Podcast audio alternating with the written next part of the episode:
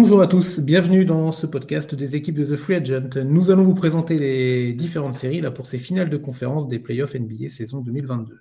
Le petit rappel du format hein, pour les non-initiés. Les finales de conférence euh, NBA se déroulent sous ce format. On a une série dans la conférence Est, celle dont on va vous parler aujourd'hui, et une série dans la conférence Ouest.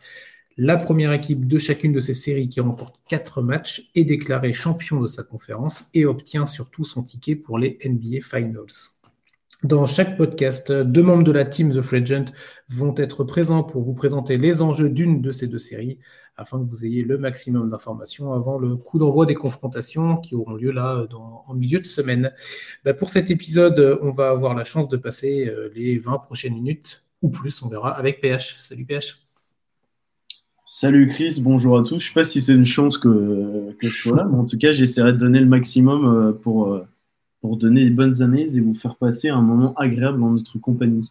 Bon, je pense. On a, a déjà fait deux previews ensemble, premier tour, second tour. On n'a pas eu de plainte, donc je pense qu'on est une équipe, une équipe rodée. Donc on va essayer d'être sur la même lignée pour, pour, cette, pour ce podcast. Et nous, on va vous parler donc de la conférence Est et de cette finale de conférence qui s'annonce entre le Heat de Miami et les Celtics de Boston. On va faire ça comme on avait fait pour les prévues précédentes en trois parties. La première partie qu'on va démarrer dans quelques secondes, on va faire un petit retour rapide sur les deux calibas, sur les qualifications euh, dans les deux tours précédents de ces deux équipes, premier tour et, demi-finale de conf. Ensuite, on fera une petite partie, bah, une deuxième partie axée sur les forces et faiblesses de chaque franchise dans cette match-up, dans cette confrontation à venir. Et on terminera évidemment par le plus important, notre pronostic, pour, euh, pour que vous ayez euh, voilà, allez mettre une petite pièce sur notre, euh, sur notre prono. Alors, une petite, hein, parce qu'on n'est pas, on n'est pas les meilleurs là-dessus. Avant, euh, avant tout ça, bon, on, va, on va attaquer, on va faire un petit retour en arrière, si tu veux bien, PH, sur, euh, bah, sur, sur Boston et sur Miami. Comment elles en sont arrivées là, dans ces finales de conférence? Tu veux, tu veux parler de quelle équipe, toi, pour, pour ce petit retour déjà? Je vais commencer par l'équipe que j'ai le plus vue sur ces blogs, c'est-à-dire les Boston Celtics. Donc euh, voilà, on a tous en tête ce premier tour euh, contre les Nets où ils ont euh, sweepé la bande à KD de manière un peu, surprenante. Pas série, mais plus au début, on ne s'attendait pas à, un tel écart. voilà, un collectif qui a extrêmement bien marché et qui est resté dans la lignée de sa fin de saison des remplaçants extrêmement efficaces aussi et ils se sont qualifiés tranquillement. Mais en demi-finale de conf, et c'est ça qui nous a intéressé récemment, ils ont euh, fait face aux Milwaukee Bucks euh, et, on savait que ça a été une, opposition tout autre. Euh, on s'attendait à une série serrée, on l'a eu puisqu'elle a été jusqu'au match 7 qui a eu lieu hier soir.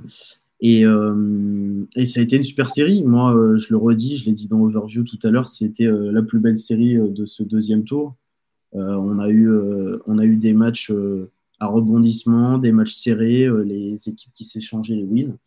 Et finalement, Boston a vraiment, vraiment fait preuve d'un d'un comment dire ils ont vraiment réussi à finir la série en patron à domicile alors qu'ils avaient quand même une grosse équipe en face ils ont à l'instar de KD au premier tour, euh, réussi à gêner euh, Giannis pas tant dans sa production, mais plus sur l'impact global qu'il aurait sur le, jeu des Bucks. Donc ça, ils s'en sont très bien sortis. Euh, les remplaçants étaient excellents. On a tous en tête le match de Grant Williams hier, le match de Peyton Pritchard aussi qui a pris feu et qui, s'est complètement lâché en fin de match. des retours de Robert Williams notamment. Enfin, c'est vraiment une équipe qui a impressionné depuis le début de ces playoffs parce qu'il faut quand même sortir et, et Brooklyn et Milwaukee coup sur coup. Donc là, ils arrivent face à Miami, qui était la meilleure équipe de l'Est. Donc voilà, ils arrivent, euh, ils arrivent plein de confiance sur de leur force, euh, bien coachés. Donc, euh, donc voilà, voilà où on en est pour les Boston Celtics.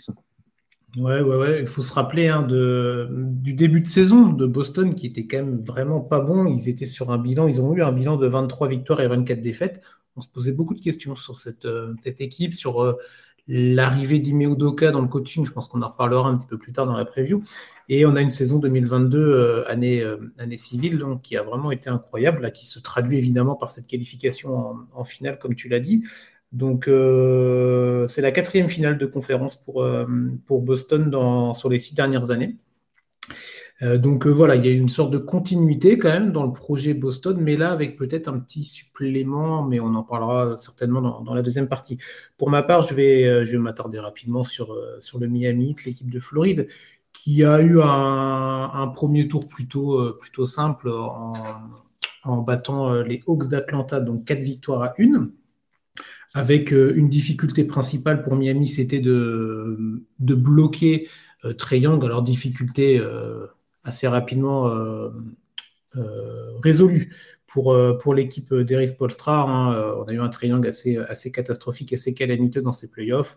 victoire plutôt simple, plutôt rapide, plutôt aisée pour cette équipe du 8 dans un premier tour qui a servi entre guillemets d'échauffement. Aucune, c'est pas pour porter disrespect à cette équipe des Hawks, mais voilà, on voyait très bien que le niveau n'était pas le même. Deuxième tour contre les, Philadelphia 76ers. Victoire 4, 4 victoires à 2, avec euh, un début de série où, euh, il y avait euh, l'absence de Joel Embiid, donc qui permettait évidemment à Miami de pouvoir démarrer de façon peut-être un petit peu plus tranquillement ce, second tour. Ils ont, ils ont fait ce qu'il fallait, ils ont fait le boulot.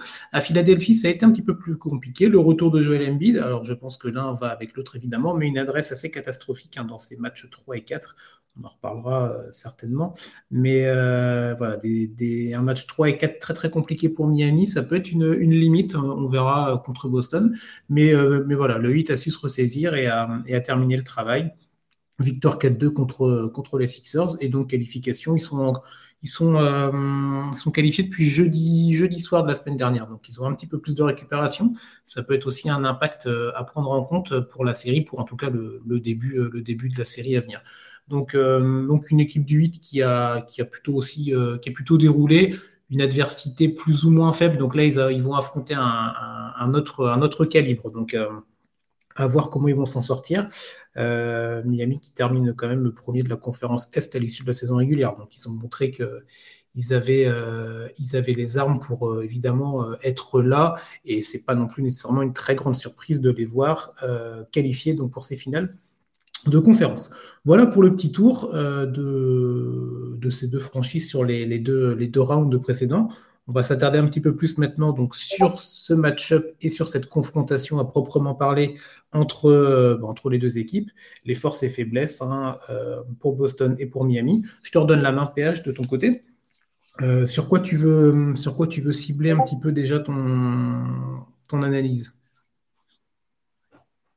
Eh ben, euh, comme toute grande série, on a euh, des duels à tous les étages. Euh, on le dit, on le dit quasiment à chaque fois, mais plus on avance vers les finales, plus c'est le cas.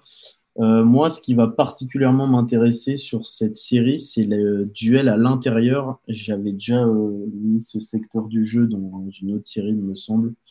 mais là, ça va vraiment être intéressant parce qu'on a deux intérieurs dominants sur ces playoffs. On a Bama Debayo du côté du 8 qui a euh, martyrisé euh, les raquettes des Hawks et les raquettes, euh, enfin la raquette des Hawks et la raquette des Sixers, coup sur coup, même si avec le retour d'Ambi, c'était moins, c'était moins flagrant, du moins dans l'apport statistique, même si ça restait proche du 20-10. Et puis en face, on a Alors Ford, alors Ford qui a trouvé la fontaine de jouvence longtemps cherchée par les explorateurs, qui vraiment est à un niveau absolument démon sur ses playoffs c'est un des joueurs qui m'a le, plus euh, fait plaisir depuis le début de ses playoffs. Euh, il est assez incroyable parce qu'il faut quand même euh, presser qu'alors il va avoir 36 ans. il est encore extrêmement mobile. Il reste, il reste un joueur qui peut mettre dedans de loin, sous le cercle, qui défend encore extrêmement bien. On l'a vu face aux Bucks, on l'a vu face aux Nets, qu'il était qu'il était vraiment euh, très bon encore latéralement, qu'il pouvait bien coller au ballon et, euh, être dur, euh, dur au mal. Donc ouais, l'affrontement des deux me, fait vraiment saliver. J'ai très hâte de voir ce que ça va donner. Je pense que ça va s'échanger les amabilités pour la série, qu'il n'y en a pas forcément un qui va, dominer l'autre, je pense. Enfin, du moins, je l'espère. Sinon, ça peut clairement être un, un facteur qui fait pencher la balance pour l'équipe du joueur concerné. Et sans oublier aussi, parce qu'on parle des titulaires, mais il y a aussi les remplaçants, Dwayne Dedmon hit, qui est euh, un profil de joueur très dur, euh, assez mobile aussi, euh, bon en défense et rebondeur qui peut, qui peut, faire, qui peut faire un chantier en, sortie de banc. Et puis en face, on a des joueurs comme Grant Williams, Robert Williams, qui sont, qui sont aussi extrêmement performants aussi dans le secteur défensif. Donc, de toute façon, on sait que c'est une série qui sent bon les barbelés et qui sent bon la, la défense. Donc, le secteur intérieur, que ce soit titulaire ou remplaçant, va particulièrement retenir mon attention. Voilà. C'est très complet, c'est parfait une nouvelle fois. Euh, donc oui, oui, ça va être évidemment un point, un point majeur dans, dans cette série, voir comment les coachs aussi vont s'ajuster. Ça, c'est de toute façon évident dans chaque série, mais plus on s'approche du but, plus on a des, des, des, joueurs avec un, avec un niveau incroyable qui savent switcher, qui savent changer. Et, euh, et c'est vrai que ça va être très intéressant à suivre. Et pour aller dans, dans cette logique-là, moi, le point que je vais euh, un petit peu aborder, euh, c'est plus global, c'est sur cet effectif de Miami, cette profondeur même de, l'effectif de Miami. Je vais vous donner quelques noms. Euh, alors, ils n'ont pas tous le même impact, ils n'ont pas tous le même nombre de minutes aussi, évidemment, que ce soit en saison régulière ou en playoff, mais il y a une profondeur qui est vraiment intéressante du côté de l'équipe d'Eric Polstra. Alors, euh, évidemment, on a des joueurs stars, on a du Jimmy Butler, mais ça, pas besoin de vous le citer, du Victor Oladipo, du Bama Debayo, du PJ Tucker, qui a fait des belles choses dans, le, tour dernier. On a du Gabe Vincent, on a du Dwight Damon en sortie de banc, qui est vraiment intéressant. On a d'autres joueurs aussi, alors qu'on a moins vu dans ces playoffs. On a du Yurt Seven. Faut, faut pas oublier que ce joueur-là avait, alors c'était en saison régulière, c'était dans un contexte un petit peu différent, évidemment, avec beaucoup d'absents du côté du 8, mais il avait su montrer, euh, il avait su sortir un petit peu ses cartes et montrer des choses intéressantes. Quid aussi de Kyle Lowry, euh, qui n'a pas, bah, qui est absent, là, qui est blessé, qui n'a pas joué, ou oui, c'est ça, il n'a pas joué du tout de la série contre, euh, contre Philadelphie. est-ce qu'il va, est-ce qu'il va revenir Est-ce qu'il sera là Quel impact Donc ça va être intéressant à suivre. Donc il y a du Max Truss également. J'étais en train de regarder un petit peu mes notes. Max Truss qui, euh, qui nous a sorti deux gros matchs euh, sur les, pour conclure la série contre Philadelphie dans le match 5 et dans le match 6. Il a 19 et 20 points, lui qui tourne euh, avec des statistiques beaucoup plus basses. Mais l'équipe de Spolstra peut, il, peut, il peut compter sur 8, 9, allez, 10 joueurs. On va, on va essayer d'élargir. Mais il a vraiment un banc assez pléthorique. Il a il a une équipe. Il ne tourne pas juste avec voilà, un 5 de départ majeur, un ou deux joueurs qui vont sortir du banc et qui peuvent apporter quelque chose. Il y a une vraie polyvalence. Quid de Duncan Robinson, on n'en a pas parlé également. Ça avait été débat là, dans, les deux matchs où, euh, Miami avait, euh, avait pas mal déjoué euh, contre Philadelphie. On s'était posé des questions. Est-ce que Duncan Robinson va jouer? Est-ce qu'il y a un problème particulier? Est-ce que c'est simplement un, choix de coaching comme, comme on peut en voir?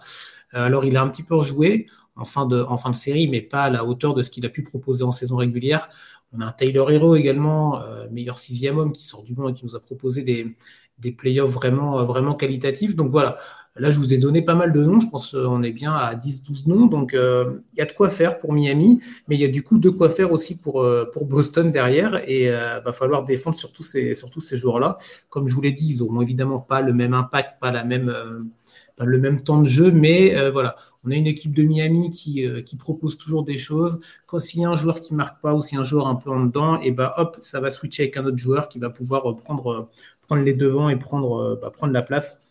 Donc une vraie profondeur intéressante à suivre du côté du côté du 8 et euh, j'ai hâte de voir les ajustements de Spolstra et évidemment d'Imeo en face euh, par rapport à cette armada de Miami qui, pour moi en tout cas, dans les quatre équipes restantes, c'est l'équipe qui, euh, qui a eu la plus grande profondeur d'effectifs, je trouve, et euh, une sorte d'homogénéité dans le, dans le talent. Alors évidemment, on a des joueurs qui sont level plus plus, Jimmy Butler par exemple en tête de liste, mais voilà, dans la globalité de l'effectif, je trouve que c'est c'est peut-être l'équipe qui propose, bah voilà, qui a le meilleur, qui a un effectif le plus complet, le plus global.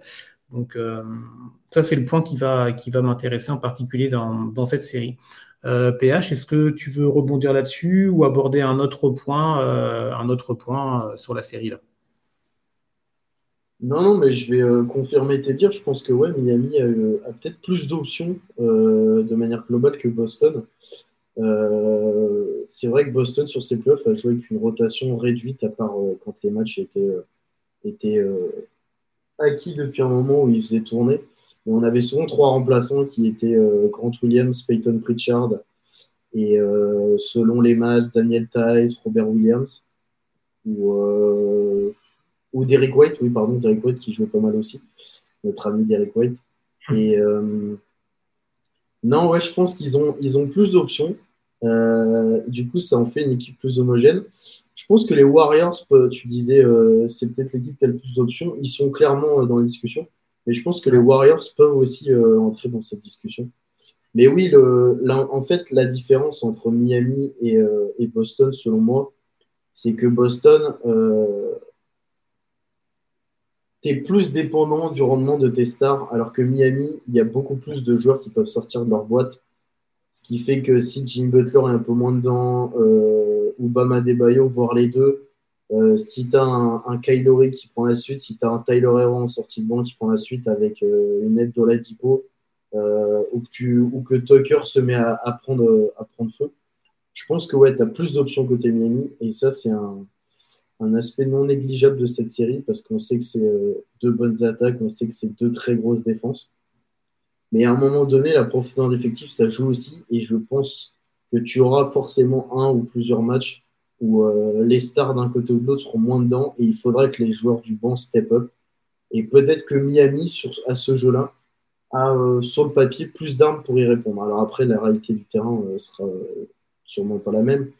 Mais, euh, mais oui, je te rejoins là-dessus. Je pense que Miami a plus, euh, peut plus lâcher de l'Est par rapport à Boston sur cette profondeur euh, d'effectif. Après, attention quand même, je rebondis vite fait sur ce que tu disais. Alors, je suis d'accord avec toi que euh, sur le, la profondeur, évidemment, c'est ce qu'on abordait, mais sur le côté, euh, voilà, si Butler ou Adebayo sont un peu, un peu en dedans, les autres peuvent step up. Alors, évidemment, oui, bien sûr, sur le principe, mais on a vu contre Philadelphie quand même hein, les, les, deux. Alors, je reviens beaucoup dessus, mais sur les deux, les deux défaites contre, contre les Sixers, on avait un Jimmy Butler qui était quand même là, qui a fait ses stats, qui... mais autour, il n'y avait pas grand-chose. Euh, leur adresse était catastrophique à 3 points. Euh, au match 3 contre Philadelphie, ils avaient fait 7 sur 30, 23%. Ils ont réussi à faire pire au match 4 avec un 7 sur 35, donc 20%. Attention, attention à Miami à ne pas reproduire ce genre d'erreur parce que bah, contre une équipe de Boston qui a montré euh, bah, qui a au premier tour battu euh, une des équipes qui, euh, que, l'on annonçait en tout cas au début de saison euh, favori pour le titre. Après, il y a eu plein de choses, mais ils ont quand même, voilà, ils les ont, ils sont pas battus, ils les ont sweepés. Le deuxième tour, tu en as parlé tout à l'heure, c'était un tour incroyable contre, contre le champion en titre. Donc, je pense que ça pardonnera pas. Donc, attention à Miami, il va vraiment falloir que quand les joueurs stars seront un peu moins là-dedans, un peu moins en dedans plutôt, euh, que les autres euh, montent, montent, de régime. Et comme tu l'as dit aussi tout à l'heure, ça va être un match euh, certainement avec un match de barbelé, avec des très grosses défenses, des ajustements dans tous les sens. Donc évidemment, les stars vont pas nous planter 35, 40 points à tous les matchs. Donc il va falloir que tous les role players autour, que tous ceux qui accompagnent les joueurs, les joueurs majeurs soient là pour, bah pour, pour faire la différence dans un match, dans deux matchs, voire dans plus. Ça, ça on verra bien. Moi, il y avait un dernier point qui, m'intéressait, c'était du côté de Boston. Euh, on le disait tout à l'heure, donc c'est la quatrième finale de conférence pour eux sur les, six dernières années. Donc il y, a, une continuité qui est intéressante du côté de, Boston. Euh, C'était entouré de Brad Stevens, qui maintenant n'est plus coach, mais qui est maintenant dans les bureaux. Euh, mais je trouve, alors je sais pas, j'aimerais bien avoir ton, opinion là-dessus, que, alors oui, donc il y a cette continuité, quatrième fois en six ans, mais euh, il y avait une confrontation, on se rappelle en 2020, c'était dans la bulle, hein, euh, Boston-Miami. Alors c'était le contexte de la bulle Orlando, donc c'est particulier. Mais Miami avait gagné 4-2 pour l'info. Euh, mais je trouve que là, cette année, il y, il y, a quelque chose de différent. Il y a un petit supplément. Alors je ne sais pas, est-ce que c'est un supplément d'âme, de l'abnégation, du seul défensif Je trouve qu'il y a alors, est-ce que c'est Ime Udoka qui l'a apporté, ou ses idées, ou le fait de faire revenir à leur fort Daniel Tice dans l'effectif? Je ne sais pas, mais je trouve qu'il y a un petit truc différent. Il y a, une âme supplémentaire dans cette équipe de Boston qui peut euh, faire la différence comparée aux années, euh, précédentes. Ouais, euh, je vois ce que tu veux dire. Je pense que ouais, il y a une il y a une, un truc en plus et je l'avais évoqué il y a quelques semaines dans, dans, un live, il me semble. Mais euh, mon opinion n'a pas changé, donc je vais rester sur ça. Je pense vraiment que le fait que Tatum ait vraiment pris la, la, le lead de la franchise et que ce soit l'option 1 incontestée, ça a beaucoup plus servi Boston qui a enfin pu définir des rôles à tout le monde. Parce qu'avant, tu avais Irving, tu avais Kemba Walker, il y avait toujours ce, ce gros meneur, entre guillemets, qui joue à côté. Euh, là, maintenant, les rôles sont définis. Tu as euh, Brown en option 1, euh, Tatum en option 1, Brown en option 2. Tu as Smart, Orford, euh, etc., qui jouent les. Pas les role players, mais les, lieutenants de luxe. Donc je pense que les rôles sont bien mieux définis. Et oui, je pense aussi que l'arrivée d'Imidoka n'est pas étrangère et que ça s'est peut-être un peu essoufflé à un moment avec Brad Stevens. On se disait, bon, le plafond du duo Brand Tatum, ça ira pas plus loin que des demi de conf. Ça fait une finale de conf, ok, mais bon, voilà. Là, tu as relancé une dynamique. Euh, je crois que c'est la première saison où il n'y a pas où ni Walker ni Irving, donc euh, tu peux Tatum il a pu euh, prendre le, lead sur ça, donc je pense que c'est ça le, truc. C'est qu'enfin ça a été défini. Tatum qui était un peu qui était un peu réduit à, un moindre impact du fait des gros meneurs qu'il y avait à côté de lui, il devait plus partager. Là, il partage bien avec Brown, mais Brown sait s'effacer quand il faut. Donc euh, voilà, maintenant qu'il est option 1, je pense que c'est ça qui fait que ça tourne mieux. Euh, donc je pense que ouais, la raison, c'est celle-ci. C'est qu'il y a un truc en plus cette année parce que euh, les rôles sont mieux définis et que la nouvelle, dynamique influée par, par Doka fait son effet. Ouais, ouais, ouais, complètement. Donc, donc à, voir, à voir ce que ça va donner là, évidemment, dans, dans ces premiers matchs. Alors, Attention, il y a peut-être aussi euh, l'impact de la fatigue, de tout cet influx nerveux et physique que, Boston a, eu à, donner dans cette série contre Milwaukee. Hein. Euh, si vous avez vu les matchs, j'imagine que si vous nous écoutez, vous avez vu en tout cas des bons morceaux de match, voire des matchs entiers, où on voyait vraiment des, c'était vraiment un combat, un combat acharné chaque match contre cette équipe des Bucks. Donc, euh, dans quel état physique vont arriver Boston? Alors je pense qu'ils vont être évidemment là sur, euh, la globalité de la série, mais en tout cas sur les deux premiers matchs qui auront lieu à Miami. Euh, il va falloir voir. On, va falloir voir. On, dit souvent qu'une équipe qui remporte un match 7 euh, a souvent du mal à enchaîner derrière avec un match 1 contre une équipe là qui en plus est un petit peu plus reposée. Donc, donc à voir, à voir sur le début de série, mais en tout cas, ça nous promet, ça nous promet une finale de conférence à l'Est vraiment, vraiment pertinente. Est-ce que tu es chaud pour le pronostic? Euh, j'avais un ou ah, deux trucs à dire, euh, mais je vais essayer de, je vais essayer de ne pas prendre trop de temps. Euh, je pense que ouais, la fatigue, pour rebondir sur ce que tu dis, ça cash à un moment donné. J'ai souvenir d'il y a trois ans, Portland, qui avait été en finale de conf face aux Warriors l'année bah, en 2019 quand ils perdent contre les Raptors.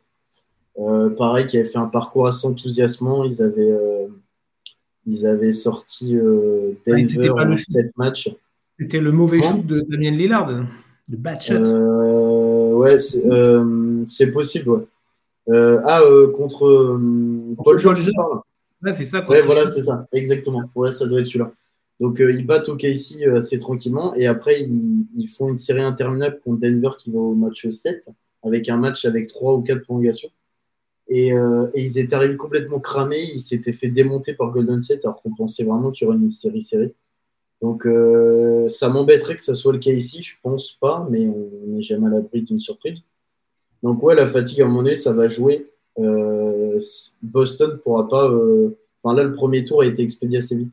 Mais vu la vu la série qui vient d'avoir contre les Bucks, ils pourront pas faire ça jusqu'au bout. Et à un moment donné, ça paiera. Donc Miami aura l'avantage sur ça parce qu'ils ont un parcours euh, moins détonnant, comme on l'a dit, plus tranquille. Mhm. Donc oui, je pense que la fatigue, comme tu l'as dit, ça va jouer à un moment donné. Et pas en faveur de Boston, à mon avis. Et il y avait un dernier truc aussi que je voulais rajouter avant le prono, c'est que euh, on parlait justement de, Miami qui avait lâché euh, qui avait lâché les matchs à Philly, qui où il y avait Butler qui était un peu seul.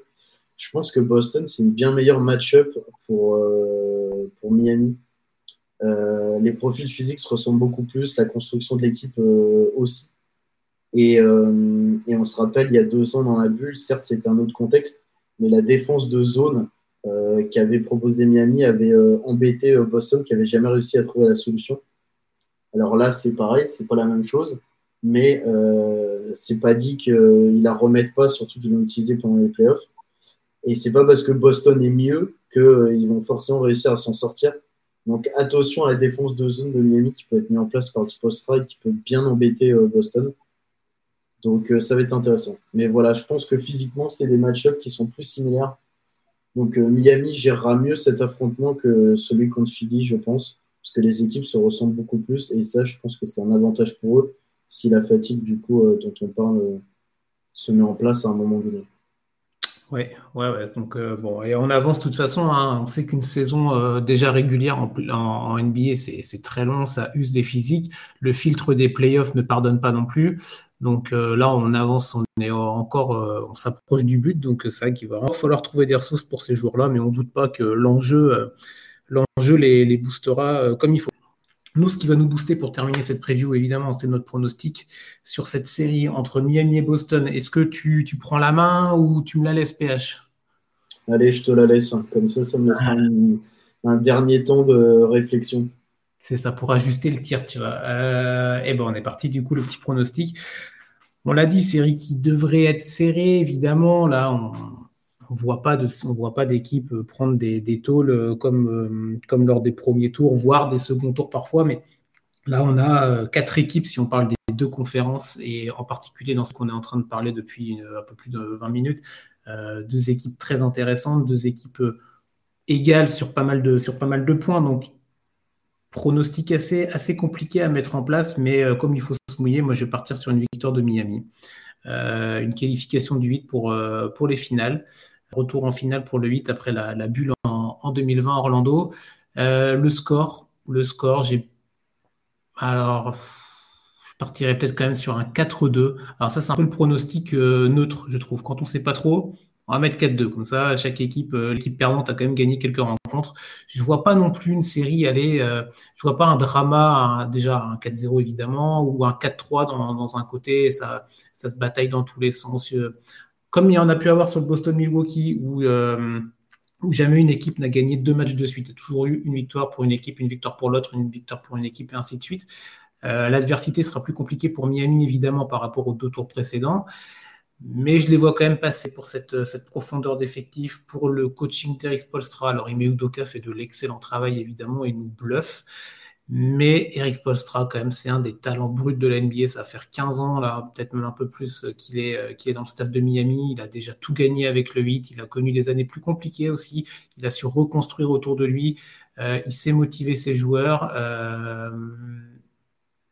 pour ça, moi, je pars sur une, pour, une victoire du 8. victoire du 8, 4-2. Voilà, moi, c'est fait. On, grave ça dans le marbre et on se revoit dans 15 jours pour, pour en débattre. Allez, à toi, PH, à ton tour, ton pronostic sur la série.